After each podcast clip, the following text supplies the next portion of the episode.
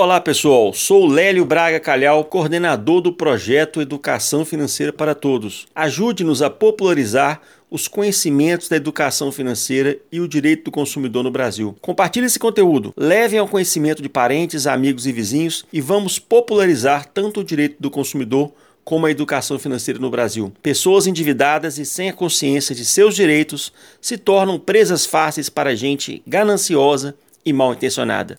Nossa conversa de hoje vai ser sobre um julgamento que saiu publicado no mês de maio de 2017 no Superior Tribunal de Justiça de Brasília. Ele trata de uma condenação que um grande banco teve que pagar de 5 mil reais por danos morais para um consumidor de Rondonópolis, Mato Grosso. Esse consumidor ficou mais de duas horas numa fila de espera em uma agência localizada em Rondonópolis, Mato Grosso. No primeiro grau, o juiz entendeu que aquilo ali era um mero de sabor. Houve uma apelação, houve um recurso, foi para o Tribunal de Justiça do Mato Grosso, que condenou o banco. Houve um recurso então para o Superior Tribunal de Justiça em Brasília.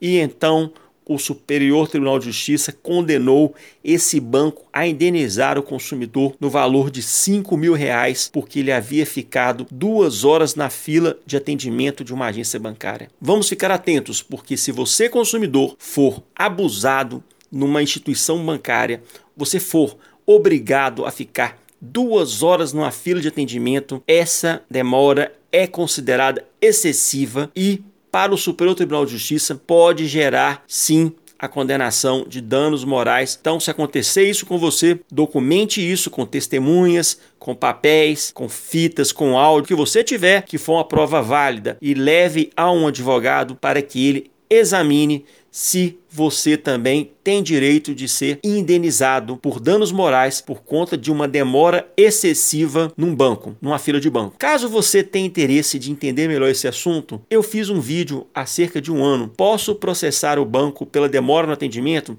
Esse vídeo está no YouTube e também está no nosso canal e também no portal Educação Financeira para Todos. Ele é um vídeo que eu fiz detalhando resumidamente como funciona o entendimento dos tribunais e dos juízes nesses casos hoje, tá bom? Talvez possa ser útil para vocês.